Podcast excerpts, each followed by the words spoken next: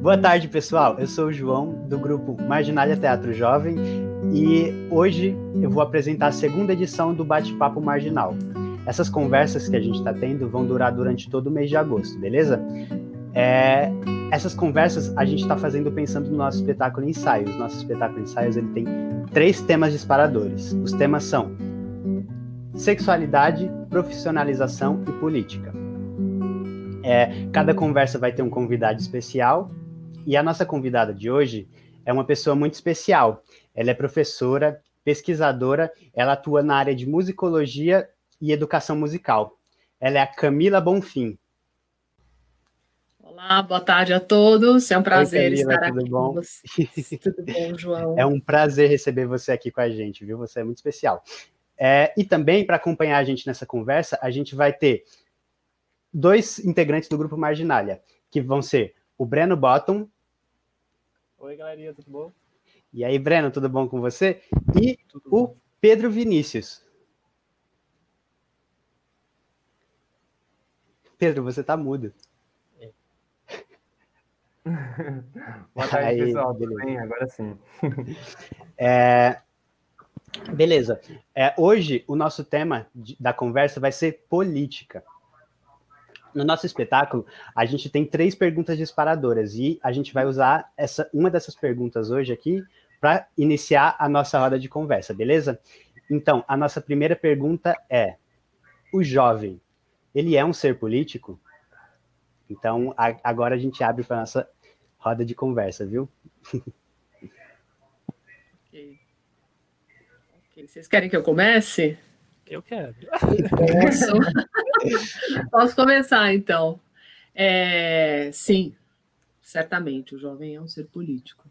Ele é um ser, ah, ah, assim, na maioria das, das grandes movimentações da história, a gente vê, assim, sabe, a movimentação de grupos de jovens, mesmo que esses grupos, eles naquele momento não fossem representativos do que a gente considera como juventude hoje, né? A- a- o conceito de juventude ele é um conceito novo, e, enfim, mas mesmo assim, quer dizer, essa é uma etapa da vida, que é uma etapa, inclusive, que hoje, até mesmo dentro da, até mesmo não, dentro da própria educação, quando a gente pensa em educação, a gente pensa nesse nicho específico, né, da juventude. A juventude é um momento muito especial, ele não é um momento de passagem, ele é um momento de vivência plena, é, é assim, sabe? Então, essa, essa tomada de posição, ela acontece muito frequentemente nesse momento, e é esperado que aconteça. Então, sim, o jovem é um ser político, ele é um ser é, absolutamente é, dono né, de, de um poder específico do desse nicho da sociedade e deve se manifestar como tal. Não sei se eu respondi a contento, mas é, é, Muito bonita a fala, eu fico Realmente. muito impressionado.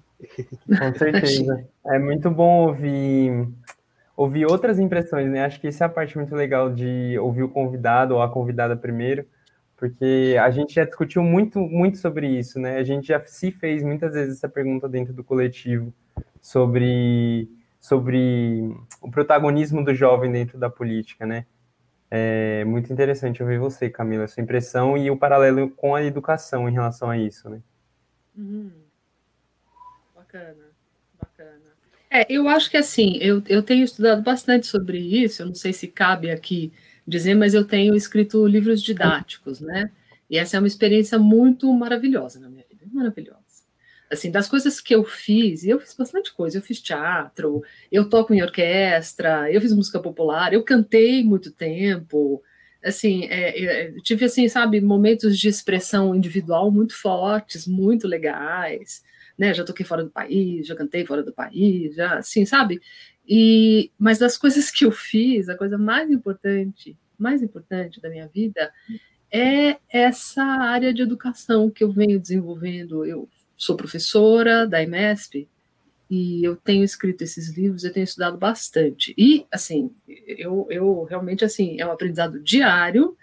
E agora, no momento, eu estou escrevendo justamente um livro para o ensino médio. Eu tenho estudado bastante isso, né? É, é muito importante que a gente tenha um olhar é, assim, um olhar mais profundo para isso, porque porque existe muita literatura sobre isso, existe muito estudo sobre isso, sabe? A, sociedade ela é observada, a sociedade ocidental, que é muito diferente de outros lugares, mas é, a sociedade tem se preocupado e tem produzido muito, muita literatura sobre isso, né? muito estudo.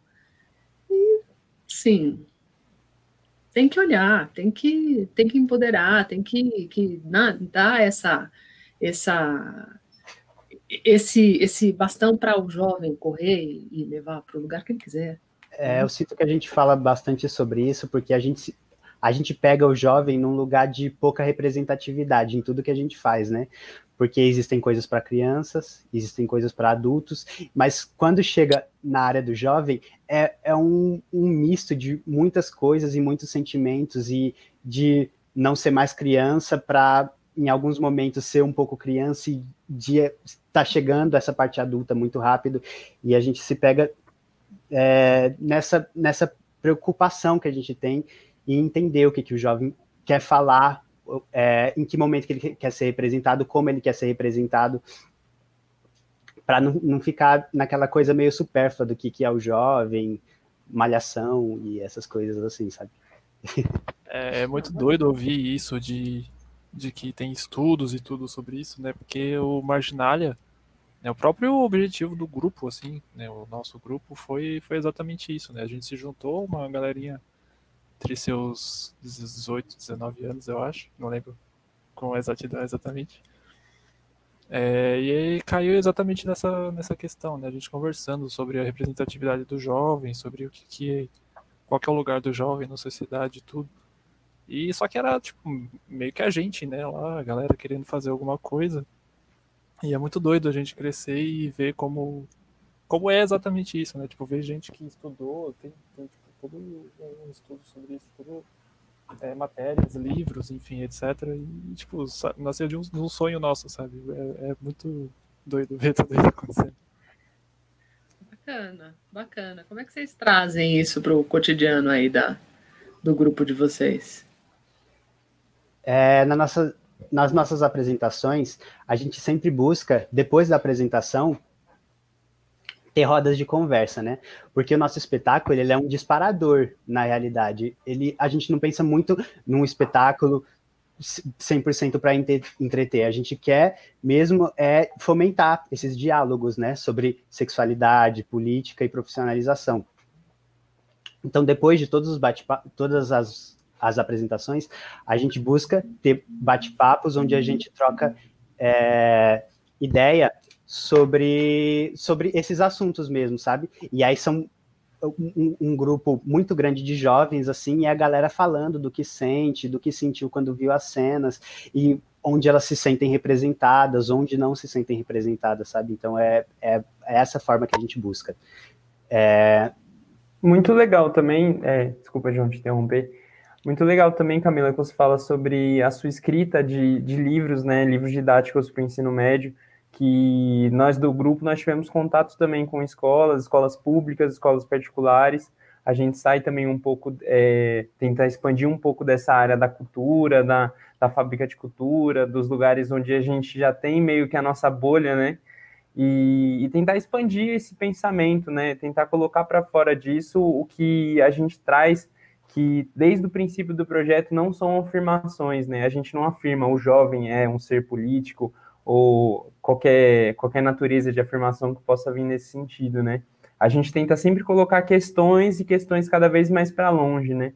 A gente, nesse, nesse novo projeto, a gente está visando uma imagem de rede, onde a gente quer, quer expandir mais, né? Sair mais do que é o eu, o grupo, a nossa impressão, as pessoas que estão próximas a nós e compartilhando o mesmo pensamento, né? Super. É, eu, eu penso sempre nessa, voltando nessa né, questão do jovem como ser político, eu, eu é claro, assim, a gente tem, tem sempre que tem a, a noção, né, a consciência de que são múltiplas as juventudes. Né? A gente não está falando de um universo, de um grupo, né? são múltiplos grupos que estão interagindo. Essa ideia da rede que você falou é fundamental, eu acho, para o pensamento em sociedade, né? Quer dizer, também educação, é, se fala agora em rede, não se fala mais, né, no ensino verticalizado. Grade, né? Tem sentido isso, né? Quer dizer, a gente tem um mundo rolando de uma forma completamente diferente, né? E fora que assim é, existe essa questão tecnológica que é muito diferente da minha geração, né? Eu, esforço bastante, eu adoro, na verdade, a tecnologia, mas eu jamais vou ter a experiência de vocês, né? Então, são, é, essa é uma coisa que é bastante típica da, da vida de vocês agora, né? Mas são múltiplas juventudes. Mas eu, eu, eu penso assim nessa questão do ser político, porque é ter protagonismo. E protagonismo é uma ferramenta política, né? Quer dizer, a política ela é, ela é basicamente diálogo, né? Ela é diálogo em busca de algo, né? É fazer, é você empreender é, e discutir isso com o grupo, com os outros, entrar em acordos, etc. Né? Então, eu acho que essa é, e essa ferramenta ela vai ser usada de formas diferentes por cada grupo, por cada nicho. Sim, sim. É, a gente pensa que tem o jovem que está ali na periferia, a gente tem o jovem do interior, a gente tem o jovem das classes mais altas, né? E, enfim, tudo isso. E na, durante nossas conversas, a gente, é, aqui, ao vivo, a gente ouve perguntas do público e, e questionamentos, e aí um dos nossos espectadores, o Gira, ele fez uma pergunta aqui, você pode colocar isso. Quais são os meios para que o jovem se afirme como um ser político? Muito importante. Muito boa. É, eu acho que são, pessoalmente, né, acredito que sejam vários, né? A gente mesmo, por exemplo, né, voltando à questão do, do Marginália mesmo, quando a gente se juntou para fazer um grupo de teatro e falar do jovem, né, porque a gente acredita que todas as questões que a gente acreditava, né, que o jovem não é representado, as questões de, de qualquer lugar do jovem na sociedade e tudo, né, é, é um ato político, né, de se afirmar, de dar, querer dar a voz do jovem, afirmar que tipo, oh, o jovem não é representado, eu quero representar o jovem, eu quero ser ouvido, eu quero falar, eu quero dar a voz para o jovem, né, isso próprio já, já é uma da, das formas, assim. É, é. É sim, eu acho que a, que a ideia é essa mesmo, é de representação. Mas essa representação eu, eu, eu vejo, assim, sabe, eu vislumbro assim, nos grupos né, de pessoas que eu, que eu dou aula e que eu mantenho contato e que eu estudo, etc. Eu vislumbro assim que essa representação política ela vai desde o grande, né, do grande movimento, do movimento que, que traz assim, sabe, é, algo para a própria comunidade ou para a sociedade em torno, né, para até os pequenos movimentos, porque os pequenos movimentos eles também são tão importantes quanto, né? Muitas vezes, assim, a, a própria consciência da sua capacidade de representação, ela, ela é despertada num pequeno movimento, mas esse pequeno movimento ele é tão importante quanto os grandes movimentos, porque ele é uma semente, uma vontade, né, um, um devir de, de ação, de, de, de consciência, né, de, de, formação de opinião, etc. Né? Enfim. Eu, eu acho que é muito interessante essa, essa pergunta, no sentido da gente entender a política, né, a política para o jovem, a política do jovem, de uma maneira muito mais plural do que a partidária, né? Que muitas vezes a gente acaba tropeçando nisso, mas de tipo, eu, por exemplo, é, você tem direito ao voto a partir dos 16, mas a obrigatoriedade é só depois dos 18, né?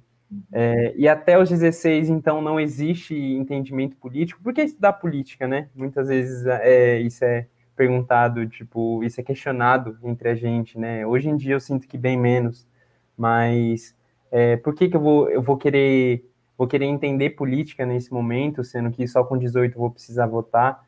É, e aí vão entrando para mim umas questões muito importantes, que é, por exemplo, a política pública, né?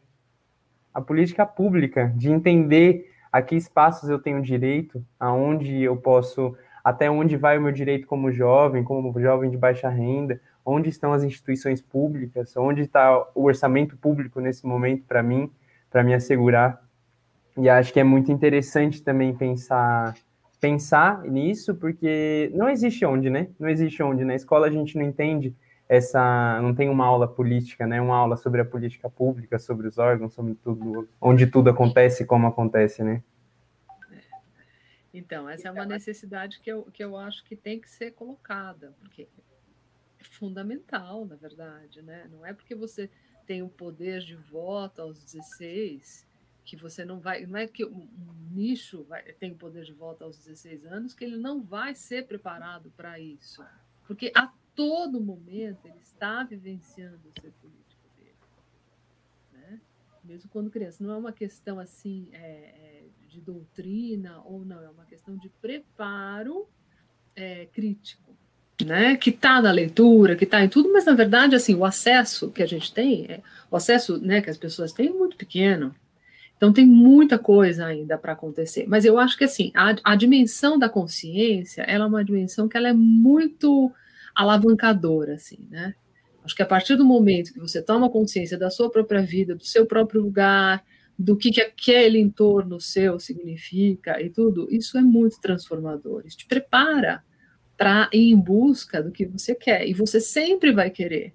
Desde bebezinho, você sempre vai ter uma, uma vontade a ser né? E essa vontade, ela vai desde uma vontade individual até uma vontade social, que envolve todos, né?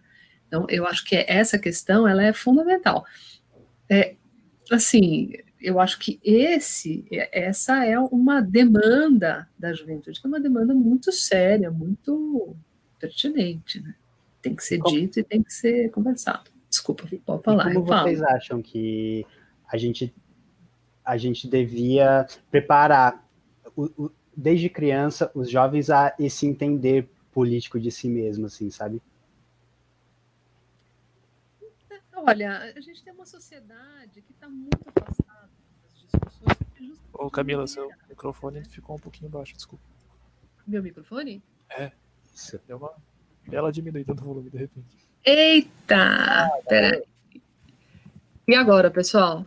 Tá melhor, tá bem melhor. Perfeito. Tá.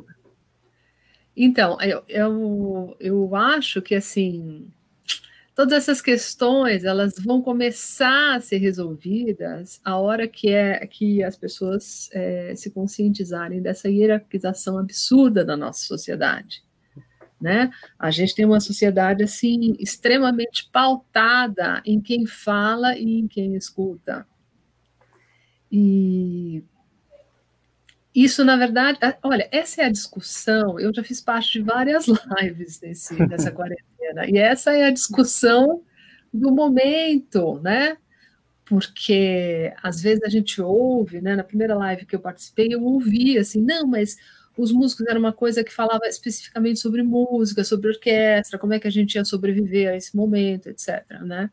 E não porque os músicos eles têm que falar mais, eles têm que se empoderar mais, eles têm que ter mais representatividade. Daí eu, eu, eu respondi, é claro que sim, óbvio que sim. Mas como é que você vai ter representatividade se você não sabe que você pode e que você deve? Né? Você só vai ter a partir do momento que você souber. Né? Com uma sociedade pautada nisso, nessa verticalização que a gente tem, as pessoas elas ficam sem saber que elas podem, e sem ter essa força interna porque elas já crescem dentro dessa força, né? É, essa força colonialista, é, em diversos nichos, sexista, racista, né? São diversos, como a gente falou, né? São diversas as juventudes, são diversas questões que envolvem, que estão envolvidas nisso, né?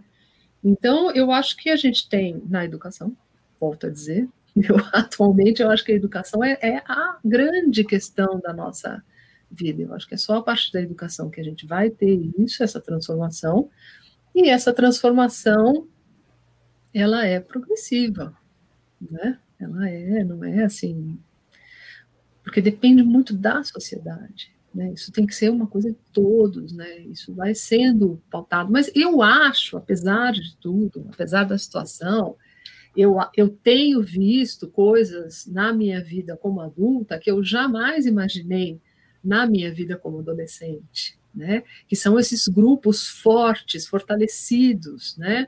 Tem movimentos que não vão voltar atrás. Sim, sim. É, e aí, quando a gente para para falar de educação, né?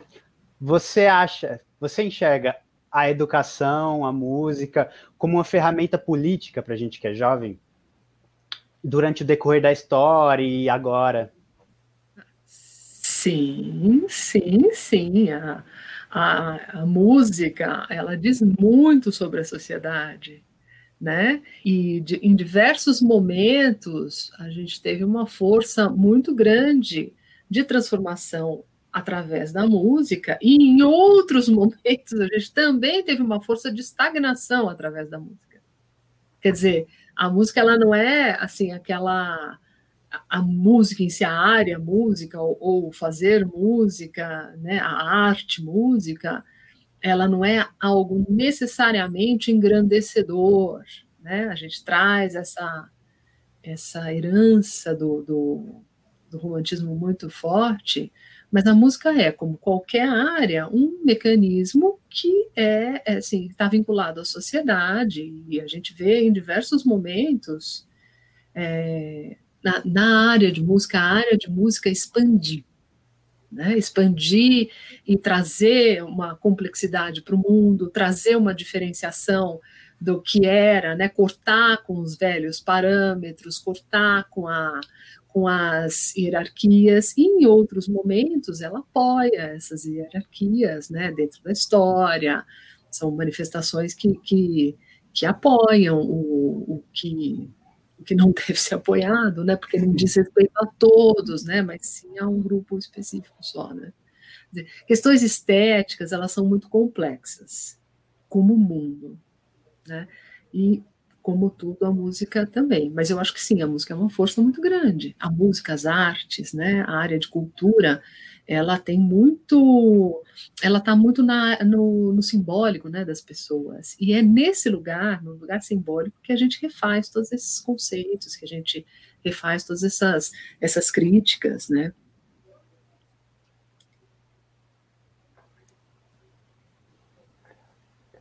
Nossa, eu acho incrível, assim, é... esse paralelo que você constrói, Camila, entre, nossa, uma viagem, né, de pensar, assim, to todos esses parâmetros, toda essa pluralidade que existe entre jovens que vivem um, um condicionamento à privatização, né, que, por exemplo, você vê um aparelho público, você vê uma vaga numa universidade, você sente que aquilo não te pertence, porque não existe uma representatividade no meu ciclo de pessoas que chegaram até esse local, né? É, quando você fala sobre a pluralidade da educação nisso, a pluralidade dentro da música, assim, começam a passar várias coisas na nossa cabeça, né? De, por exemplo, uma referência a isso é o próprio nome do coletivo, né? O Marginália, que a gente tenta retomar essa essa ideia do que foi, né, a Tropicália, todo esse movimento, que era galera assim também nessa faixa de idade, tipo de querendo fazer as coisas se mexerem contra um, um movimento político de, de censura que vinha acontecendo e não vamos romper com isso, vamos entender qual é a saída desse momento, qual é a saída dessa, dessa condição, né? É, muito legal.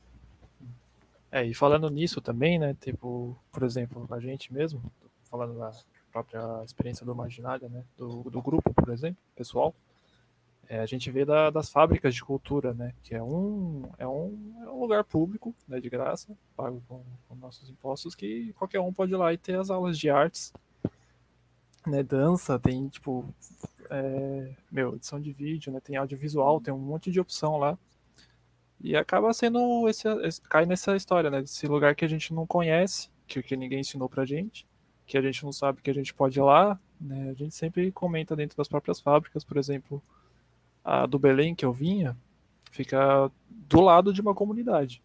E aí você vê, tipo, as, as crianças dessa comunidade não fazem aula na, na fábrica do Belém, né? E fica toda essa questão, né? Tipo, do, meu, por quê? Por que, que eles não estão aqui? Tem gente que ia lá e vandaliza, tipo, quebra janela, sabe? E a gente fala, tipo, eles podiam estar tá aqui tendo aula, sabe? Fazendo uma coisa muito mais legal, se divertindo aprendendo, desenvolvendo como, como pessoa, se entendendo melhor. E ele não, não conhece, ninguém ensinou para ele que ele pode, ele não se vê lá e não, não entende aquele lugar como dele, né? Que é. É, é mas, Breno, para ele se entender, só, só, só dando uma parte aqui, uhum. para as pessoas da comunidade se entenderem, né, compreenderem essa, essa a, a, fábrica como delas, elas precisam se ver representadas lá.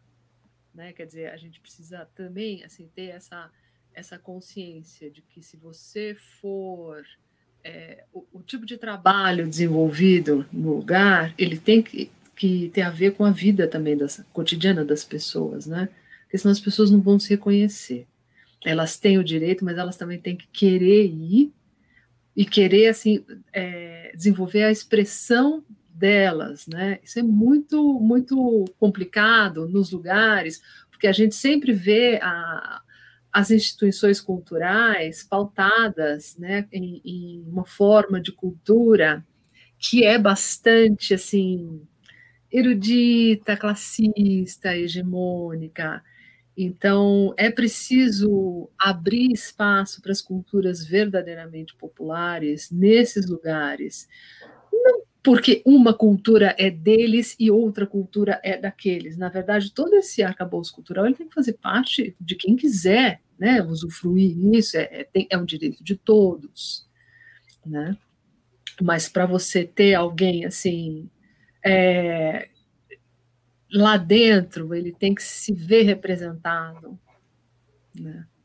É, é, é, e é muito difícil encontrar essa representatividade da galera, porque é, mesmo representado, né, a gente que vem da quebrada, assim, é muito difícil você crescer num ambiente em que é, a família ou, ou, tal, eles fomentam esse tipo de, de, de coisa, querem que você é, aprenda a tocar um violão, querem que você aprenda a cantar, essas coisas, porque isso não tem muito valor na vida que a gente vive. Porque, por exemplo, um menino, ele vai querer que tá em casa passando dificuldade, ele vai querer fazer um curso de teatro ou ele vai querer ir arrumar algum trabalho, alguma coisa para trazer algum dinheiro para casa?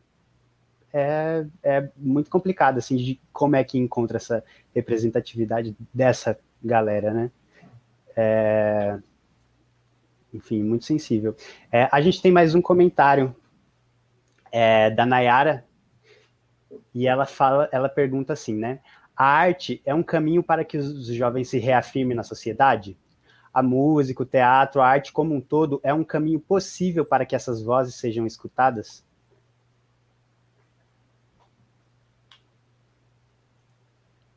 Bom, pessoal, estou falando mais aqui do que todo mundo. Sim. É, com certeza. Com certeza. A arte, ela sempre fala mais alto, né? A arte sempre fala mais alto. E a arte pega nas pessoas como eu falei, né, nesse lugar simbólico, assim, né? Então, as construções que vêm pela arte, elas são construções que, mesmo que elas não sejam conscientes, elas são construções profundas dentro de cada pessoa. Né? As práticas culturais, elas, elas definem, de certa forma, o que a gente é e o que a gente é, quer ser, o que a gente quer vir, a ser, né? E o que a gente vai ser também. Então, sim, com certeza. Essa é uma voz que deve ser falada. E não é à toa que a gente tem uma, uma restrição às artes agora, no momento, né? A gente tem, assim, toda essa, essa pressão em cima de artistas, de, de pessoas do teatro, é, da dança, é, qualquer expressão nesse sentido, né? Ela tem sido bastante criticada, existe aquele senso comum que é espalhado, né, que, que isso não é necessário e tal, mas a verdade é que todo mundo vivencia né, a arte o tempo inteiro, mesmo que não, não se conscientize disso, né? Arte e cultura faz, são, são parte integrante da vida da gente, a gente faz escolhas nesse sentido o tempo inteiro. Né? É, que é, ainda, ainda mais nesse você quer falar? falar, Brandon. Ainda mais nesse momento de, da quarentena, né? Que a gente não pode sair de casa, você faz o quê? Você fica em casa, você lê um livro, você vê um filme, você ouve música, né? Então, tipo, ainda cada vez mais a gente sempre.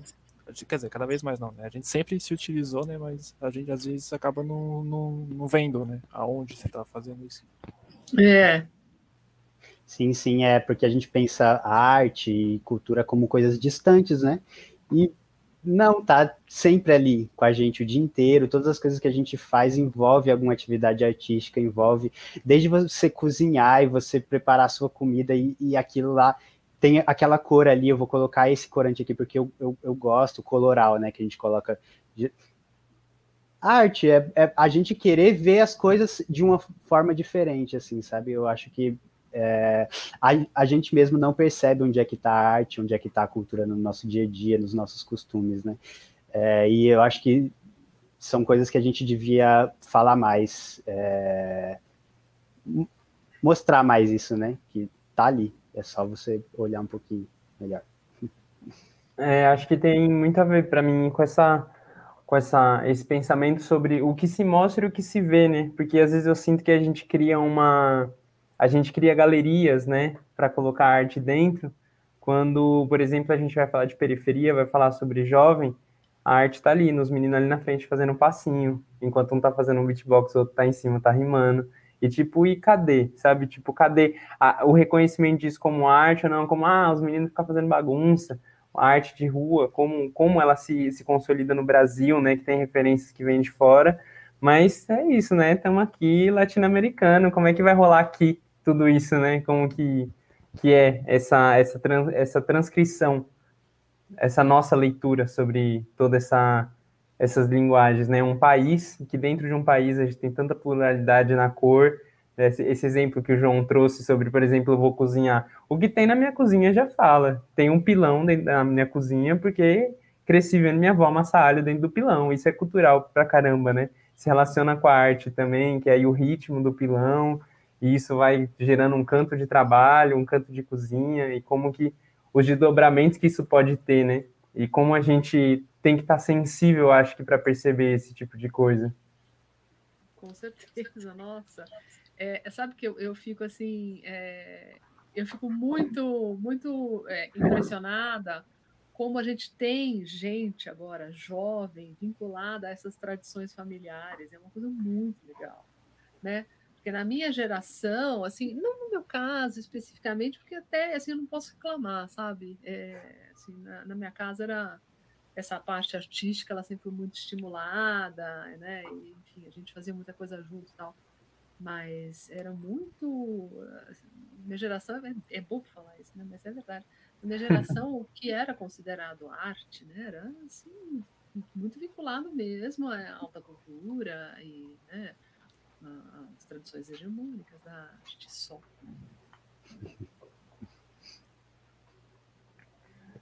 É, então, vamos prosseguir para a nossa próxima pergunta. É, a gente, trocando ideia, a gente pensa nas coisas, né? E aí, é, eu, eu pergunto, como que é pensar a música, a arte, como agente transformador no cenário social e político, né? Pensando nessa, nessa herança também do, dos nossos ancestrais, das coisas que a gente tem no nosso dia a dia. Você que é professora, mestra, doutora. Pode, por favor. É, eu estou evitando, assim, de já começar a falar, né? Já começar com o meu solo, né? Pá, pá, pá. Não, é maravilhoso. Você tem eu vou colocar eu vou colocar um temperinho na pergunta só, que é a gente entende a arte como um fazer que muitas vezes ele é natural, né? Por exemplo, ah, eu tenho gosto de escrever, naturalmente escrevo, gosto de cantar, naturalmente canto. É, mas isso dentro de um cenário, por exemplo, político, de isolamento social que a gente vê agora, como é possível a arte ela ser transformadora, ela ser, ela mudar uma linha de pensamento, ela transformar um, um, não sei, uma visão crítica, talvez, né? Para além da arte como o fazer, é, qual, como é possível a arte ser um, um meio transformador, né? Para além da minha bolha, para além das minhas concepções e tudo isso. É, eu acho que assim, a gente é, ter consciência de que as experiências do sensível, né? e a arte ela está nesse, nesse lugar, né? Do, do, do simbólico. É, Camila, desculpa, que não sei vocês, mas também abaixou de novo o seu microfone. Ah, é porque eu fiquei mais longe, né? Eu tô sem microfone, ah, tá. então eu vou ficar aqui pertinho. Então, a, a, experiência do sensível, ela é uma experiência que ela é por si só transformadora. Porque ela, ela traz sempre, ela está sempre jogando né, entre o que está fora e o que está dentro da gente. E isso é algo que sempre está em movimento, né? A gente está sempre em confronto com as nossas próprias emoções, as emoções dos outros, fazendo trocas, fazendo negociações. Isso é, isso é, é particular de tudo na vida, mas isso é muito particular da arte. Né? As coisas elas, elas se transformam dentro da gente, mas elas são facilitadoras, elas são facilitadas pela arte. A arte é um facilitador para isso. Agora, a arte ela pode ser objetivamente política, né? ela pode ser um mecanismo de, de fala, né? de fala. Por exemplo, vocês têm esse grupo de teatro, vocês estão trabalhando com essas questões, vocês trazem essas questões para a plateia, vocês fazem trocas com, as, com a plateia, né? É, vocês estão, vocês elegeram temas, né, para serem trabalhados que vocês consideraram que são importantes e são mesmo, né? Quer dizer, quem sou eu para falar? É, se vocês consideraram, são, mas me parece assim que esses são temas que são fundamentais, principalmente para serem discutidos em grupos é, da, que fazem parte desse nicho da juventude. Então, é, essa sim é dar voz, né? A arte ela pode dar voz a essa a essas questões, né? Você falou aí do passinho, né? O passinho é algo que tem dado muita voz às pessoas. E mesmo na área de música, tem muita gente estudando passinho. Mesmo o próprio funk, assim, existe muita crítica e tal, não, mas existe muita atenção a isso, porque é, são faladas coisas muito importantes nesses momentos, né?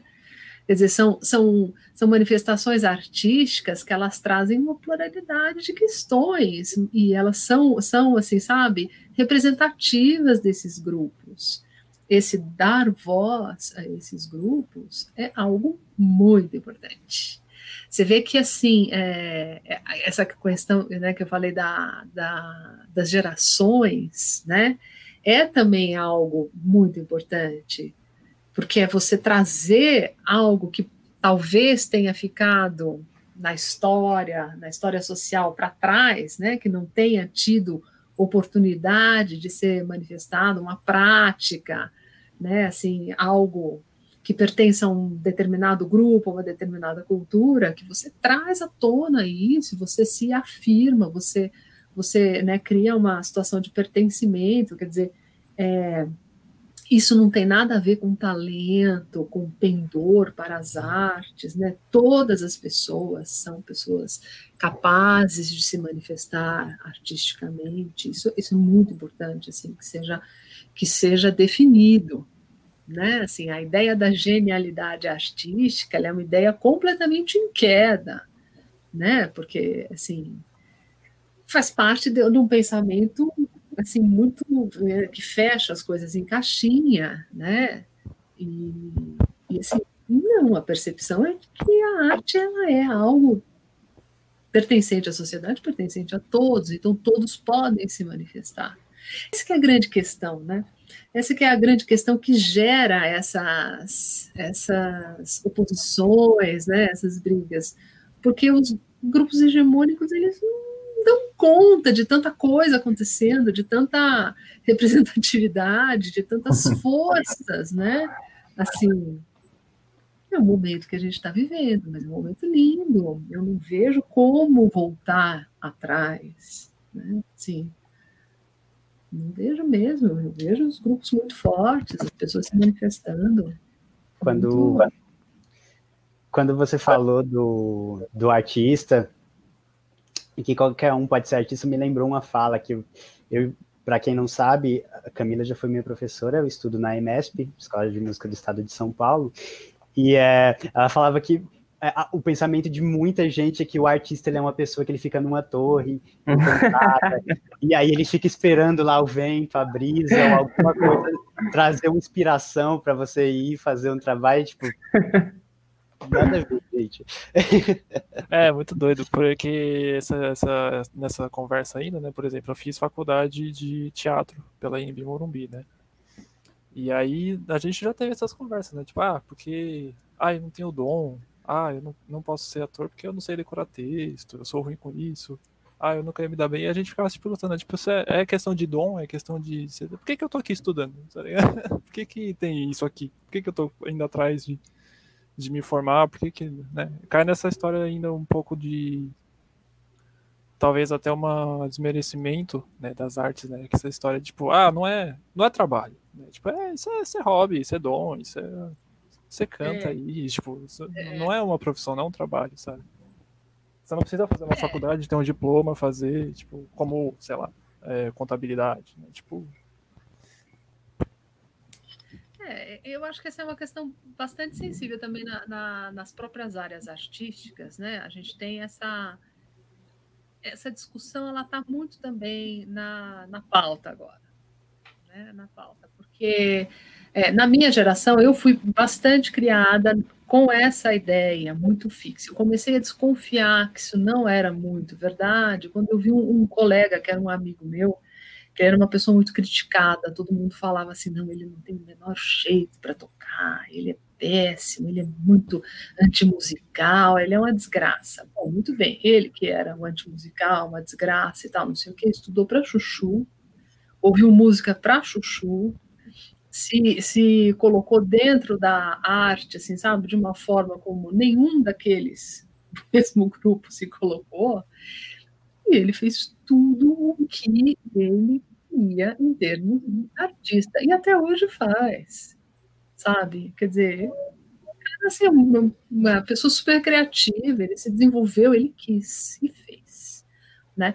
Eu acho que, é claro, assim, existe muito, muitas diferenças, as pessoas não são iguais, as pessoas têm diferentes aptidões, né? E às vezes uma, uma determinada aptidão te facilita em alguns momentos, em alguns caminhos, né? Seja artístico, seja técnico, seja um pensamento X, um pensamento Y. Claro, existem facilitadores, mas a ideia do gênio, ela é uma ideia é, que não é igualitária, né? Ela é uma ideia que, que ela afirma, ela afirma, reafirma né, as diferenças entre as pessoas, mas não as diferenças no mesmo nível, assim, sabe? Que todos somos diferentes, mas todos temos o direito a uma vida semelhante, né? Não, a, a ideia do gênio, ela é assim, esse é um, um ser, é um ser acima das pessoas, né?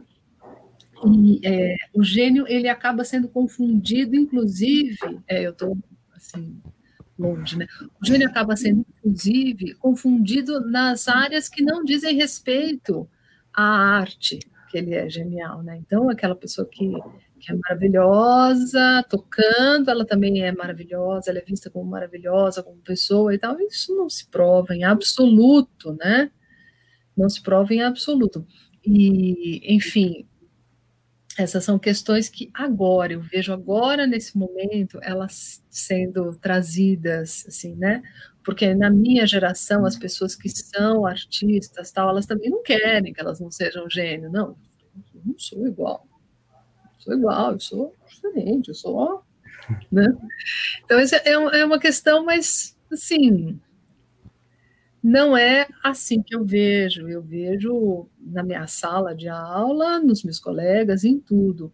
Eu vejo que as pessoas têm múltiplas capacidades, eu vejo que a pessoa pode ser quem ela quiser, se ela tiver condições, obviamente, né? Porque não é assim, a gente precisa dar condição para a pessoa, né? Mas a pessoa, principalmente, ela tem o direito de se expressar, né? Expressar artisticamente, né? ter, ter o direito a, a conhecer a criatividade, a saber né? assim, que ela pode escolher. Sim, sim, é um, um problema que parece que é essa coisa do gênio, né? Que é, a gente procura muito criar deuses, assim, e pessoas que são maravilhosas e a gente atrela essas pessoas a tudo de bom que existe. E muita, muitas, muitas, muitas vezes essas pessoas, essas pessoas que. É aquele negócio de você conhecer o seu herói, né? Geralmente, quando não é aquilo que você espera, sabe? É só uma pessoa que tá ali fazendo um trampo e que às vezes se esforçou pra caramba, ou às vezes é uma pessoa super arrogante que acha que é o dono do mundo, e é, é uma loucura quando a gente para. E é, é, é um movimento muito bizarro esse, né, da mídia, porque eles alimentam muito isso, né? É... A, própria, a própria mídia do cancelamento, né? Que tá aí com tudo, né? De, de, de cancelar, cancelar pessoas, né? Cancela trabalhos, cancela tudo, né? Cancela, cancela a sua mídia, o que a mídia faz, né? O quanto que ela é corrosiva dentro dessa, dessa, dessa sociedade da arte, dos posicionamentos políticos que a gente vive, né? E aí, nesse momento também, eu entro numa, num embate que é, me veio esse, esse pensamento que eu trouxe falava, Camila, de o quanto que a gente, dentro do movimento que se diz progressista, a gente não acaba sendo conservador dentro dele mesmo. De, por exemplo, às vezes é, eu vejo, não sei, é, meus primos que são pequenos mexendo no celular, assim, eu fico, não, vocês têm que brincar, vocês têm que larga isso e vai para outro lugar, mas tipo, quanto que eu não estou querendo aplicar em cima deles uma lógica que funcionou para mim quando eu era criança? Tipo, essa talvez seja a nova infância, é o novo, né? Esse é o contemporâneo. E aí eu vou querer defender o que eu acho como como ideal para eles. Acho que eu já ouvi essa história antes, que era quando o meu pai, os meus tios, os meus avós me diziam que era o ideal para mim, né? Na minha é, época. É. Me vem, me vem muito esses, esses, esses questionamentos, assim, principalmente em relação à mídia, né? É, em relação à tecnologia, tudo isso que a gente vem, vem encontrando, vem se deparando hoje em dia. É, eu acho que é, essa é a grande questão. Eu me deparo o tempo inteiro com isso, sabe? O tempo inteiro que olhar para mim para ver se eu não tô assim, sabe? O que, que eu tô colocando lá, né? Assim, né? Se sou eu, se é a realidade, se é o sonho, se é o. Né? É muito complicado, né? Se falar assim, não, não vai brincar, vai brincar agora, vai brincar lá fora, lá fora onde? Brincar com o quê, né? Assim, a gente não sabe. E cada geração é diferente da outra, né? Assim, totalmente. Quer dizer, o que foi bom para mim não é bom para vocês. Total. Né? certeza. É, a gente pensa muito em, em, colocar nossas experiências na frente do viver do outro, assim, né? É, é muito bizarro. É, e aí, ligando agora com esse assunto que a gente está falando, a gente está falando de mídia, um, o, o Gira que está assistindo a gente também, ele fez outra pergunta, e aí eu vou soltar aqui para a gente responder, ou tentar discutir sobre, né? Quais são os desserviços para o jovem que podem que podemos identificar nas grandes mídias do ponto de vista da representação? Eu acho que. Eu vejo uma lista imensa. Fala aí, pessoal. Não, é, aproveitando já, para não ser sempre a Camila começa falando. É, é, engraçado ouvir essa pergunta que volta ainda volta, é, de novo a questão do, da experiência própria do Marginalha volta ao, nosso pensamento lá atrás, quando a gente se, se criou, né, se reuniu como grupo, que a gente pensou nisso, né? Tipo, ah, o que, que, que, que a mídia mostra pro jovem? Né? Você fala, tipo, o que é esse, o que é esse conteúdo que tem pro jovem hoje, pensado no público X jovem, que é o que a gente estava pensando. Aí você vai lá, tipo, ah, livro, é, sei lá, Crepúsculo, na, na TV tem a, a Malhação da Globo, não sei o que. E essas questões assim que, sei lá, talvez o. Ah, é o romancezinho da menina que quer ficar com o menino, mas tem o outro, e não pode, é proibido. É uma galerinha que vai pra escola, mas é uma escola particular, uma galerinha branca, que tem os relacionamentos heterossexuais e etc, né? E o quanto isso, tipo, o jovem não, não vê aqui, não se vê lá, né? Não se vê representado, não, não se entende como participante numa sociedade, porque não, não, não, se vê, não tem um é um conteúdo midiático que fala dele, né? Se vê, Um convite, né? Um convite ao protagonismo. Desculpa, Camila. É, um convite ao protagonismo também, né?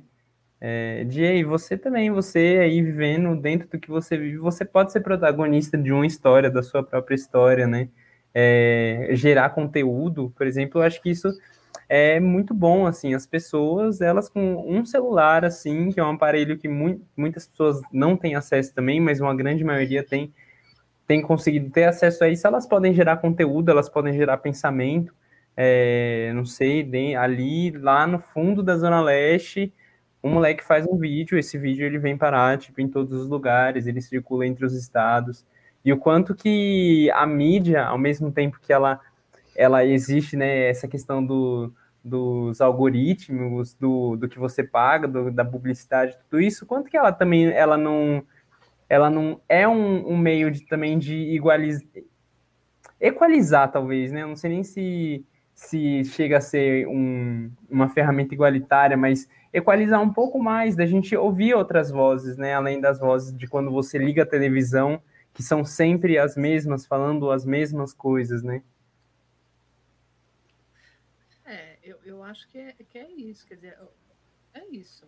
O grande problema é que a mídia, ela, ela expõe um padrão. E o problema é o padrão. Porque as pessoas não, normalmente ninguém se encaixa no padrão. Ninguém. Né? Se encaixa por um lado, mas não se encaixa por outro. Porque não existe. A sociedade é complexa. A sociedade é múltipla, não tem ninguém igual ao outro. E essa é uma questão que ela é, assim, essa, essa, essa realização dessa ideia, ela é bastante complicada, né? Porque as pessoas, elas têm essa necessidade muito grande, né, de estarem em sociedade tal. O ser humano é um ser bastante social, né? Mas ele pode ser social, ele pode pertencer mesmo não estando no padrão, porque o padrão não existe, né? Eu vejo, assim, agora, nesse momento, eu vejo um choque muito grande entre essas coisas, porque ao mesmo tempo que você vê essa padronagem, né, toda muito expressa nas mídias, tem esses grupos que estão se levantando, são vozes é, falando altíssimo, né, contra isso, e cobrando uma representatividade nos lugares, cobrando mesmo, falando, ué, mas por que, que não tem mulher aqui? Mas por que, que não tem negro aqui? Mas escuta, onde estão os deficientes aqui? E onde estão esses nichos de grupo? Cadê os, os povos indígenas? Cadê a nossa representação? Né?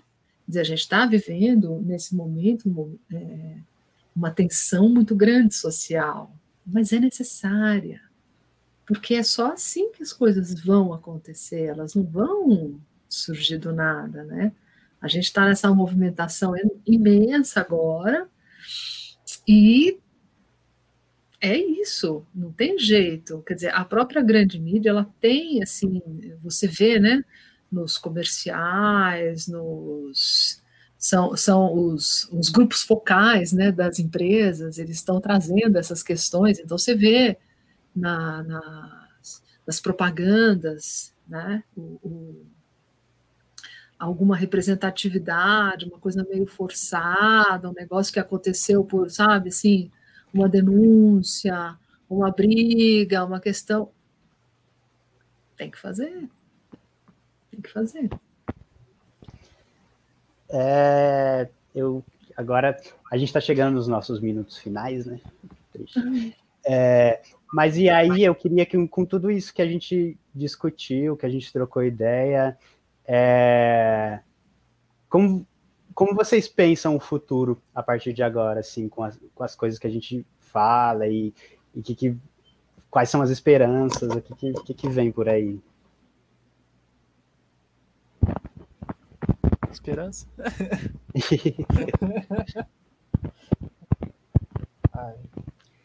que a gente, é, às vezes, essa coisa de, de que as pessoas é, que a gente busca igualdade, que a gente busca representatividade. Às vezes tudo isso parece muito utópico, né? Mas não, se pensar no. Eu, eu não sei, eu sou bastante otimista, assim, sabe? Eu acho que vai chegar um momento em que tudo vai ficar melhor, e, mas eu não faço a menor ideia de como isso vai ficar melhor.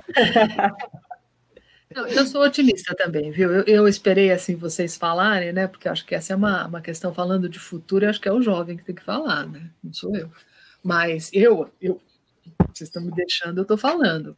Eu, eu sou muito otimista. Eu acho que essa, essa questão toda agora, nesse momento, ganhei o café, viu, pessoal? É, eu acho que toda essa questão, obrigada, querido ela tem que acontecer, ela é muito necessária, gente. Quer dizer, essa, essa condição que a gente está agora é uma condição muito ruim politicamente.